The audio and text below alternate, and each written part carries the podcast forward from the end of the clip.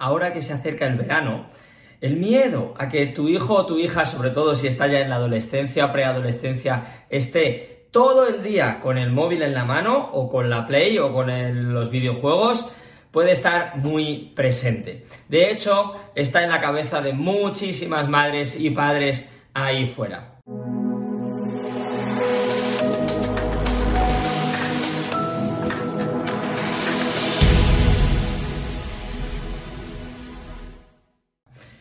Vamos a ver qué podemos hacer para evitarlo. Si no me conoces, soy Iñaki Hernán, coach educativo especializado en la adolescencia y en las relaciones familiares y quiero ayudarte, quiero darte hoy cuatro claves para gestionar el tema de los móviles e incluso de los videojuegos en este verano con tu hijo o hija adolescente. Vamos a por ellas. La primera, que no es nada nuevo en realidad, pero quiero darle una vuelta, es actividades, que se apunte a actividades alternativas, es decir, eh, me da igual si es volei playa, si es eh, teatro, si es danza, si es fútbol, si es cualquier cosa, ¿vale? Pero que haga algún tipo de actividad. Esto se dice mucho cuando se habla de controlar los móviles y estoy totalmente de acuerdo. Eso efectivamente ayuda muchísimo. Vamos a analizar un poco qué hay detrás y qué podemos hacer. Eh, primero, yo recuerdo, cuando yo era adolescente, mi plan de verano. Y mi plan de verano, básicamente, en eh, la comunidad de vecinos donde vivía con mis padres, había una piscina. Básicamente yo me levantaba, esperaba la hora de abrir la piscina, me iba para allá, estaba jugando, corriendo, nadando sin parar hasta la hora de comer. Llegaba a casa, descansaba después, comía, descansaba después de comer. Además, la hora de la eh, las dos horas de la digestión en mi casa eh, en ese tiempo eran sagradas, con lo cual tenía que esperar para poder ir a la piscina de nuevo y poder bañarme otra vez. En cuanto podía, salía corriendo para la piscina y volvía a estar corriendo, jugando, haciendo deporte sin parar hasta las 8. Es verdad que también jugaba las cartas y estaba un poco descansando, si no sería mortal esos días. Eh, hasta las fácil las 8, 8 y media, 9. Y en esas, de hecho, solía ir a casa eh, y cambiarme de ropa e irme a unas pistas de fútbol a jugar al fútbol, hasta la hora de cenar. Muchas veces después de cenar nos íbamos todavía, más todavía, a dar una vueltecita y tal. Vivía en la calle en ese tiempo. No paraba. Y no estaba con el, con el móvil, ni con nuevas tecnologías de ningún tipo, ni con videojuegos, ni con nada de eso. No paraba, socializaba, eh, tenía actividad, era verano, era el momento, ¿no? De desfogarse y lo aprovechaba al máximo. Si ese es el plan de tu hijo o de tu hija, evidentemente no tienes un problema porque vaya a estar todo el día con el móvil, no pasaría nada, no haría falta actividades extra. Pero si piensas que tu hijo o que tu hija va a estar un montón, sí, va a la piscina un poco, pero va a la piscina con los amigos y está con el móvil. Eh, luego se va a jugar al fútbol un poquito, ¿vale? Pero va a bailar o lo que sea pero al final está muchísimas horas con el móvil o con los videojuegos. En ese punto, y sobre todo si tu hijo no hace ningún tipo de actividad adicional, es decir, literalmente lo que le espera en este verano es móvil, videojuegos, play, estar tirado, televisión, series y poco más, entonces yo propondría forzar de alguna forma que se apunte a algún tipo de actividad extra, que haga algo, un hobby, un, deporte, eh, cualquier tipo de cosa, decía al principio, incluso teatro, eh, da exactamente igual. Alguna cosa que le pueda interesar.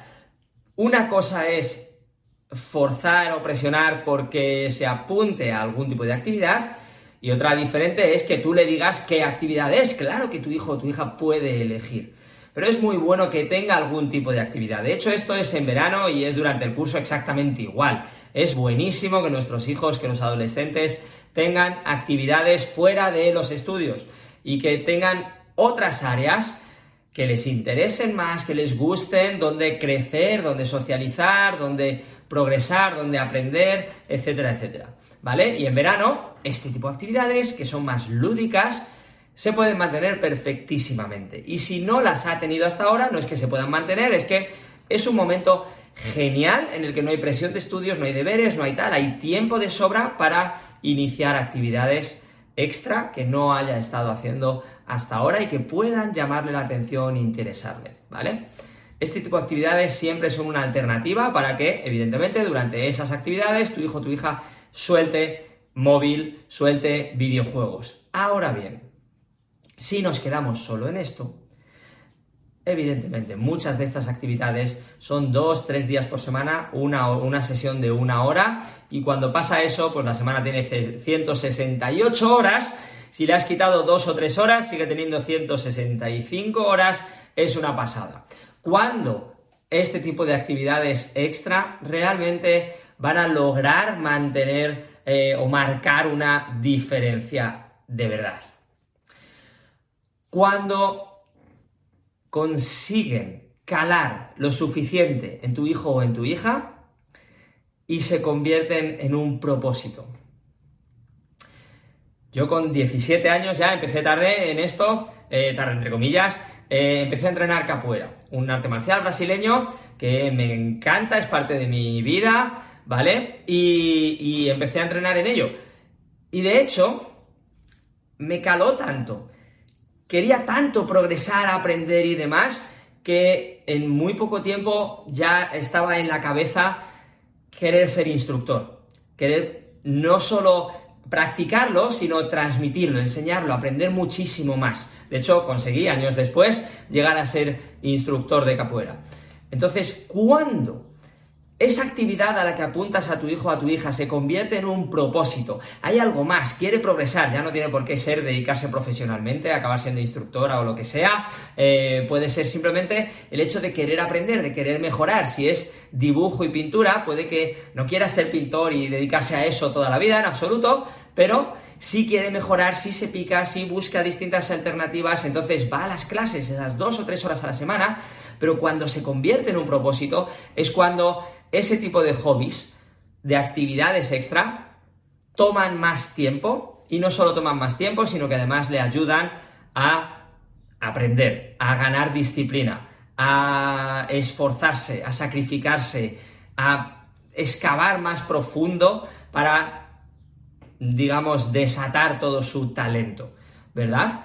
Eh, en ese punto es cuando efectivamente, si consigues, y no depende de ti, si tu hijo o tu hija entra en una actividad y la integra de forma que se convierte en un propósito, entonces va a querer estar más tiempo, va a echarle más horas. Entonces, el móvil es cuando va a empezar a quedarse a un lado. ¿Vale? Si tu hijo hasta ahora no ha hecho nada de esto, pues eh, es difícil, no te voy a engañar, que justo en este verano le apuntes a la primera actividad, le encante, se convierte en su propósito y entonces empieza a dedicarle más tiempo y el móvil se quede más tiempo aparcado. Pero si no empiezas nunca, nunca llega. Si no empiezas nunca, nunca llega. Hay que empezar en algún momento. Y en verano, vuelvo de nuevo, es un momento perfecto porque hay muchísimo tiempo para todo, para empezar actividades. Y sea lo que sea, cualquier actividad que empiece o que mantenga, ¿vale? Eh, pues le va a ayudar a liberarse un poco, hacer otras cosas y tener el móvil un poquito más bajo control. Ahora bien, el día sigue teniendo 24 horas y hay más cosas que podemos hacer, evidentemente, ¿vale? Em, un poco en paralelo, en realidad, he hablado de actividades más lúdicas, tipo pues deporte, teatro, no sé cuántos, que pueden convertirse en profesiones, ¿eh? Que ahí hay muchísimo aprendizaje. Em, pero plantea la segunda clave como aprendizaje de otra manera, ¿vale? No tanto un hobby eh, lúdico en el que simplemente quiere desfogarse, pasarlo bien, echar el rato, sino algo más profundo. Cuando hablo de aprendizaje, por ejemplo, em, yo tengo alumnos que me dicen, es que me gusta la decoración de interiores, querría ser de mayor, dedicarme a tema de decoración de interiores. Hay otros que me dicen, ah, yo querría llevar la contabilidad y el dinero, manejar el dinero de la empresa y no sé cuántos. Otros, yo quiero ser programador de videojuegos, yo quiero ser youtuber, eh, yo tengo intereses varios. ¿vale? No todos los adolescentes, evidentemente, de hecho posiblemente son minoría, los que ya saben qué es lo que querrían hacer de mayores. Si tu hijo o tu hija está en ese punto y ya sabe lo que quiere hacer después, y tiene 12, 13, 14, 15 años, ¿para qué vamos a esperar hasta llegar a la universidad para aprender y mejorar algo en ese, en ese campo? Eh, puede empezar ya a hacer cosas. A esta chica, por ejemplo, de decoración de interiores, le decía, pues, en verano, ¿por qué no puedes hacer un curso online? ¿Por qué no te hablas, bajas aplicaciones de, decoración de interiores y empiezas a jugar con ellas? El presupuesto realmente para hacer estas cosas puede ser mínimo, hay cursos gratis ahí fuera, eh, hay una empresa, por ejemplo, con una página web que es edX, EDX, que tiene un montón de cursos gratuitos. Eh, en Internet hay infinidad de recursos, hay aplicaciones gratis y si no hay cursos online que realmente son bastante asequibles, ¿verdad?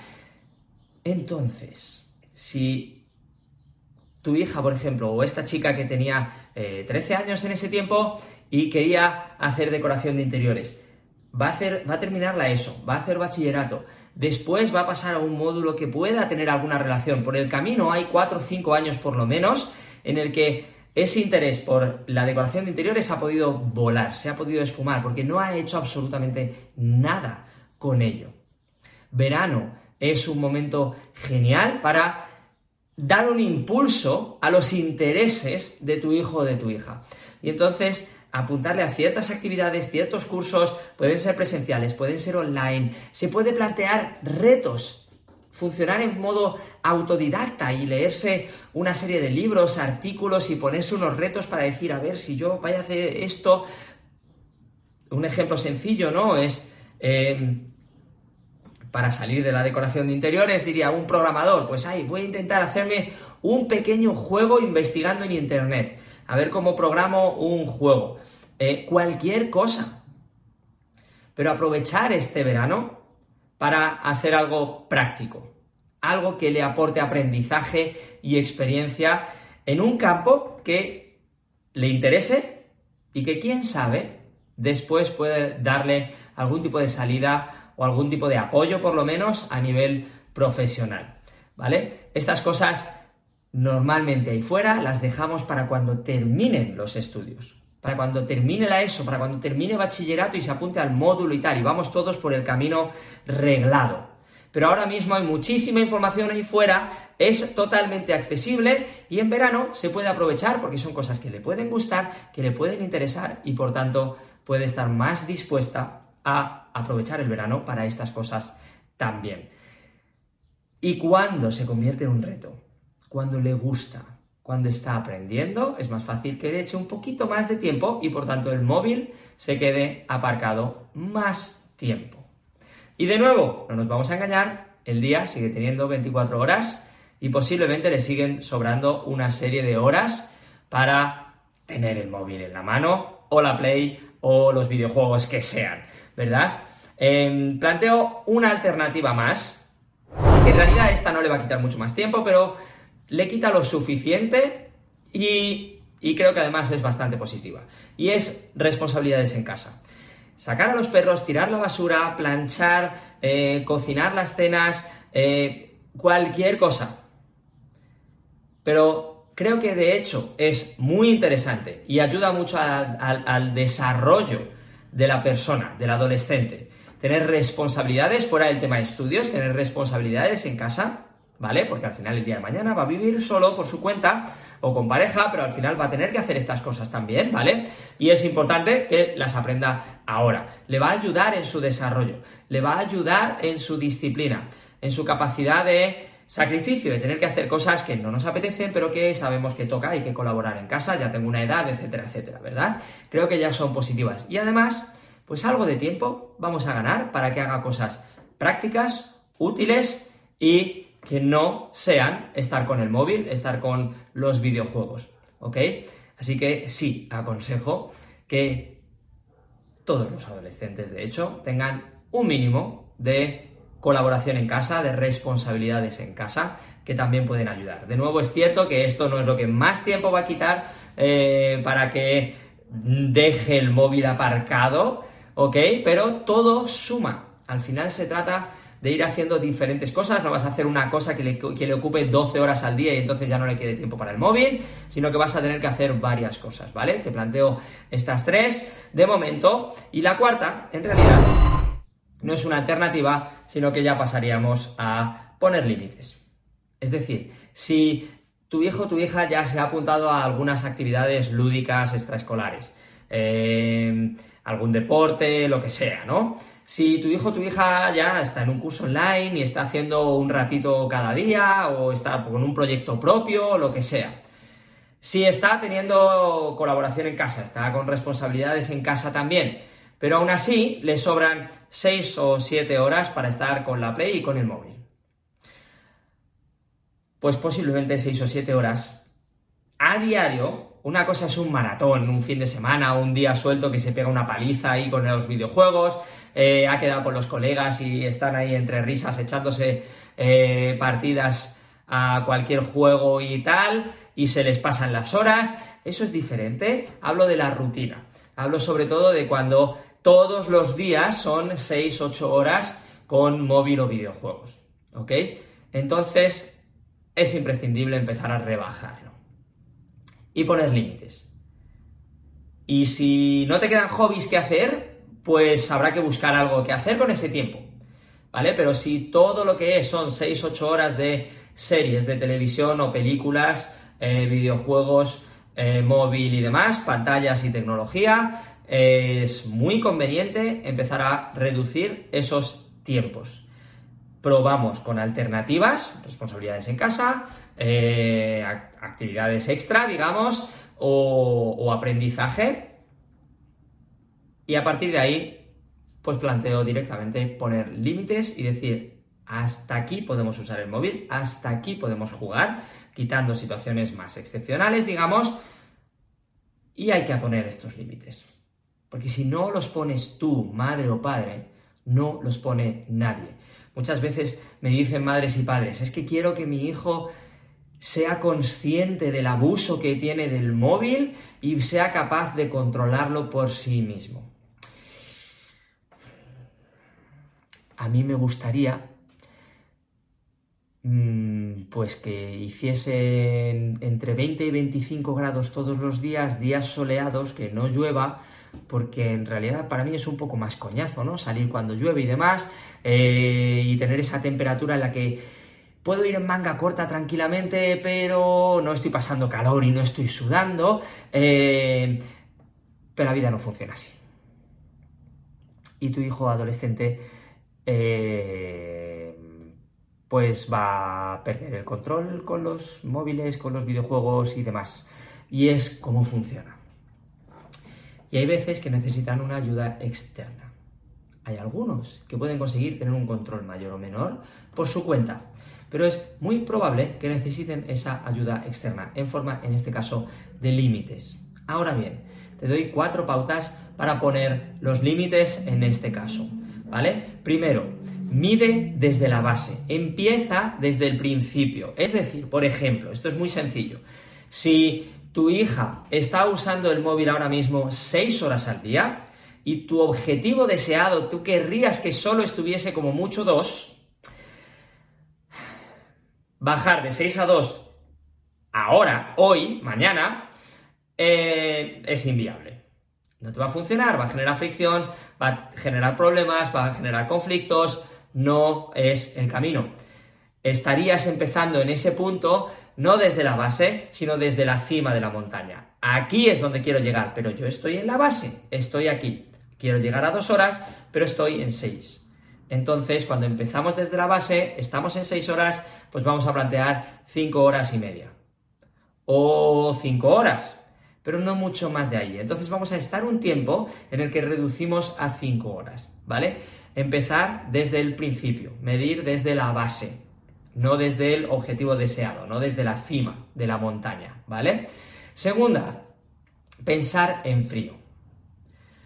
Relax tenemos una tendencia terrible, primero, a ser catastrofistas con el uso del móvil por parte de nuestros hijos y de los videojuegos, y segundo, a tomar medidas y reaccionar ante estas cosas en caliente. Cuando le vemos una vez más, es que ya le he visto, es que no puede ser que siga así, es que no sé cuántos, es que no te das cuenta que te estás pasando muchísimas horas, que pierdes responsabilidades, que va, pa, pa, pa, reaccionamos en caliente y entonces tomamos medidas en caliente.